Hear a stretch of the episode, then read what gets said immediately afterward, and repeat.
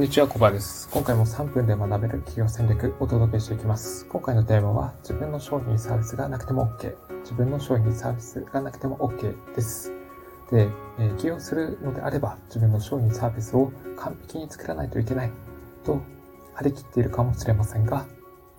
独自の商品サービスはなくてもビジネスは始められまして、それで収益を発生させることもできます。では、その方法とは一体何でしょうか？すでに副業だったりとか起業している方であれば予想がつくかもしれません。それはアフィリエイトです。他人の商品やサービスを紹介して売れたら成果報酬をもらうビジネスのことを言います。これはネットビジネスに限ったことではなくて、まあ、あの、それ以外のオフラインの場でも行われています。紹介であったりとか口コミですね。まあ、これは頻繁に行われています。例えば、ま、コミュニティに入ったりとか、あそういった交流会とかに、え、顔を出せば、そういった紹介口コミっていうのはよく行われているものです。うんまあ、もし、えー、初めからオリジナル商品やサービスは作らなくてもいいですし、えー、なければなけれないで、えそういった環境に身を置いて、えー、なんか商品サービス提供できるものがあれば、あ紹介を、紹介でもいいので、えー、やっていくといいと思います。はい。というか、まあ、いきなり独自のものを作ろうとすると、やっぱりハードルが上がって、結局何もできずに事業を始められないっていうパターンもあったりするわけです。でそうなってきますと、もう出費だけがどんどん増えていって、精神的にも経済的にも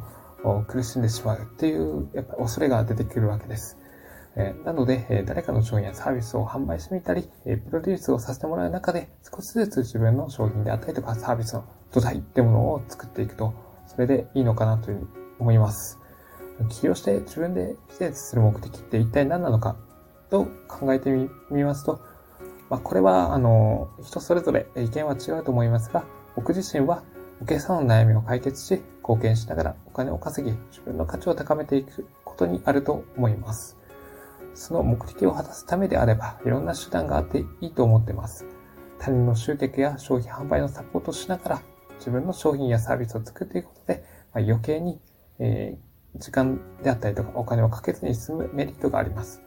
実際売れる商品、サービスの特徴を理解することもできますし、より多くの人から利用されるものを最終的に届けていくことができるというふうに思っています。で、実際に販売してみて、購入者の感想を元にして、えー、まあ、必要であれば、改良していけばいいかなというふうに思います。そう。時間、あこれは、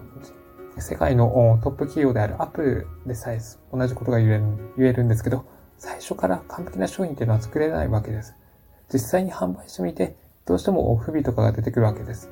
でそれを元に、なんかバージョンしたアップ、バージョンアップした製品を次回以降を製造して販売していくっていう流れで、どんどん成長、進化されているところでございます。なので、うん、最初からうまくいくわけではないです。すべては試行錯誤。このマインドセットを持って、どんどんやっていってもらいたいなと思います。まあ、まあ、最初は商品サービスをのざっくりしたところだけでも作っておけば、あ後々、えー、実本格的に商品を作ったり、そして販売していくときに役立ちます。そう。まあ、そうやって、うん、少しずつレベルアップしていけばいいです。提供する商品やサービスのメニューも、なんか最初から固定せずに、まあ、とりあえず思いついたものを試しに売ってみて、で、購入してもらった方に感想を聞く中で、えー、どんどん改善完了していけば、それで OK だと感じます。まあ、というわけで、最初から完璧な商品サービスを作ろうとせず、できるところから始めていきましょう。という感じで今回終わりにします。えー、今回のテーマ、自分の商品サービスはなくても OK。自分の商品サービスはなくては OK のテーマはここでおしまいにします。ここまでご清聴いただきありがとうございました。